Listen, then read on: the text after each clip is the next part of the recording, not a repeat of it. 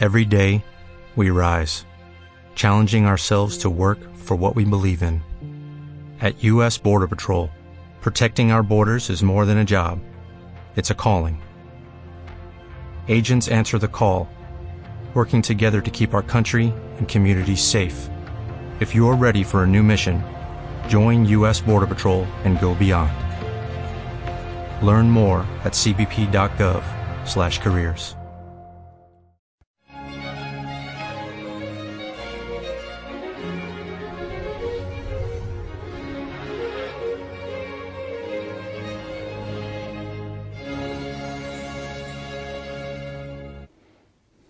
Mañana, si Dios quiere, será beatificado el Papa Pablo VI, un gran Papa, muchas veces injustamente tratado y olvidado, un gran Papa. Un Papa que va a pasar, ya ha pasado a la historia, seguramente por muchas cosas, pero lo que más se va a conocer de él y de lo que más se ha estado hablando en estos días es de dos elementos en su pontificado. Es el Papa que coge el Concilio Vaticano II en marcha ya, porque el que lo convoca y hace la primera sesión es Juan XXIII, que muere antes de que empiece la segunda sesión. Él continúa el concilio y lo clausura. Y también es el Papa que más adelante, años más tarde, publicará una encíclica extraordinaria y también muy conflictiva, la Humane Vitae, en la cual se abre la Iglesia a la paternidad responsable, pero se cierra al uso de métodos no naturales para ejercitar esa paternidad responsable. Es decir, lo más importante de la encíclica Humane Vitae no es el no a la píldora, sino el sí a la paternidad responsable. Y hay un cambio profundo, pero un cambio perfectamente asumible con la tradición de la Iglesia, es decir, el cambio de que los hijos no tienen que ser todos los que biológicamente una pareja pueda tener, hay que ejercer una paternidad responsable. Esto es lo más importante de la encíclica Humane Vitae. La forma de ejercerla no puede ir en contra de la naturaleza. Estos dos elementos, continuación y clausura del Concilio Vaticano II y después Humane Vitae, es de lo que más se está hablando en estos días, repito, probablemente por estas dos cosas, sobre todo Pablo VI pasará a la historia. Ahora, primero que hay que decir que la beatificación se produce debido a que hay una intervención extraordinaria de Dios a través de un milagro que certifica que esa persona está en el número de los beatos.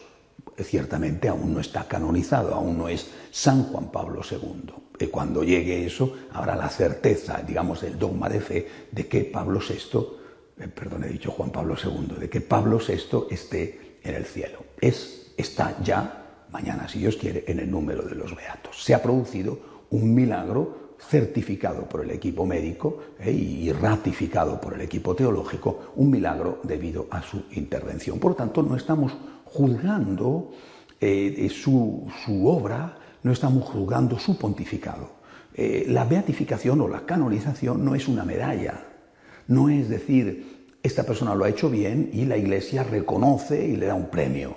Eh, medalla al mérito artístico o la medalla eh, que da un Estado a los más ilustres de sus hijos. No, estamos hablando de una intervención de Dios a través de un hecho milagroso que naturalmente no está en contra de un estilo de vida. Por lo tanto, estamos jugando a la persona, no a lo que la persona hace, no a las obras de la persona, ¿Qué quiero decir con esto? Que quizá no todas las cosas que hizo Pablo VI fueron perfectas en su ejercicio como pontífice, pero sin duda él las hizo del mejor modo posible, del mejor modo que fue capaz, del mejor modo en que en ese contexto dificilísimo del posconcilio, él, como ser humano, con sus limitaciones y con sus cualidades, fue capaz de gobernar la Iglesia.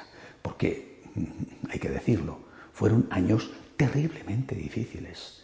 Y extraordinariamente difíciles porque si Pablo VI es el que garantiza con sus intervenciones, eh, eh, digamos, de diálogo no públicos, pero sí de diálogo escrito con aquel equipo que estaba llevando adelante la redacción de los documentos conciliares, si es el que garantiza que esos documentos conciliares estuvieran en continuidad con la tradición de la Iglesia, después se ve desbordado por la aplicación de esos documentos conciliares no en línea de continuidad, sino en línea de ruptura con esa tradición. Es un sucesor suyo, el Papa Benedicto XVI, el que lo dice.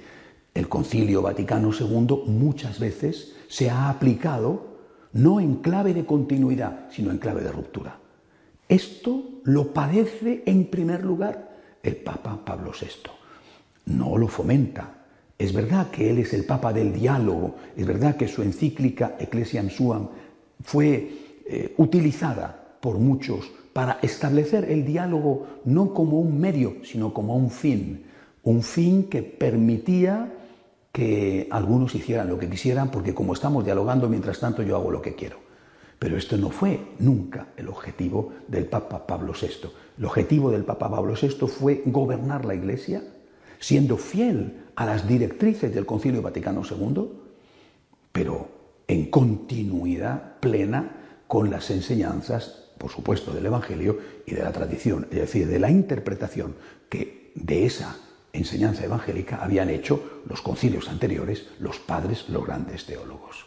Y por eso precisamente es capaz de publicar la encíclica Humane Vitae, que le supone a él como persona un gran eh, eh, desprecio, incluso el enfrentamiento por parte de algunas conferencias episcopales.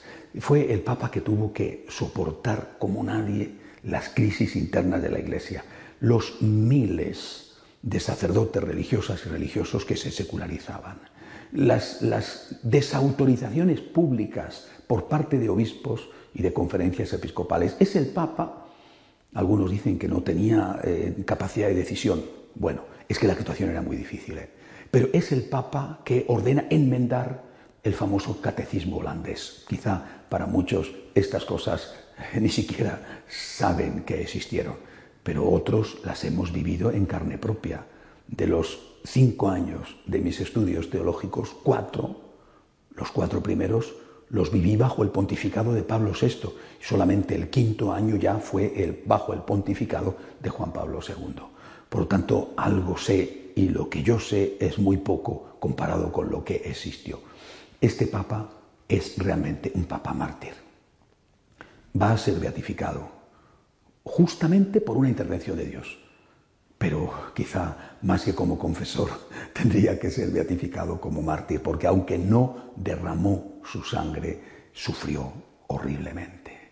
Y hay un, elemento mm, en su vida que quiero destacar, porque seguramente la mayoría eh, en estos días van a pasar eh, por, por alto sobre ello. En el año 1972, si no recuerdo mal, el 29 de junio, fiesta de San Pedro y San Pablo, cuando estaba conmemorando el inicio de su pontificado, eh, en la homilía de ese momento importantísimo, es en la conmemoración de su llegada a la cátedra de San Pedro, mm, dijo una frase que ha pasado a la historia. El humo de Satanás se ha filtrado dentro del templo de Dios, dentro de la iglesia. El humo de Satanás ha entrado dentro de la iglesia. El humo del infierno ha entrado dentro de la iglesia. Palabra del Papa en una homilía, en un momento solemne. Era el año 72, aún le faltaba todavía seis años para su muerte, murió en el año 78, eh, pero era la realidad que él constataba, la realidad que constataba debido a esas secularizaciones masivas. Pero ¿por qué dijo esa frase? Es decir, esa frase está en un contexto, hay que leer esa homilía. Les invito a que la lean. Él dice, hay hoy en día una gran confusión. Está hablando, por ejemplo, de que mm, los creyentes, los católicos, prefieren creer a un científico o a un pseudocientífico o a un famoso antes que creer las enseñanzas de la Iglesia, de que la opinión del Papa o la opinión de los obispos vale menos que la opinión de cualquiera que sale en televisión. Dice, vivimos en un momento de gran confusión.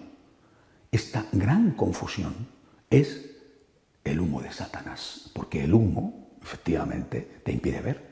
Cuando hay humo en una habitación no solamente no respiras bien, es que no ves bien.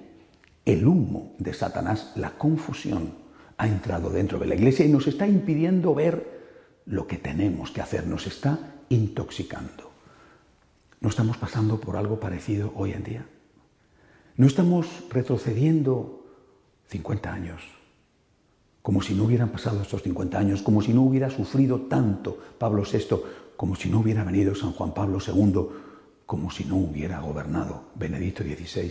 No estamos volviendo a una situación de gran confusión, de gran confusión, de humo, de humo que confunde a los fieles, que confunde a los pastores, donde como entonces unos dicen esto es pecado y otros dicen esto lo puedes hacer y no pasa nada.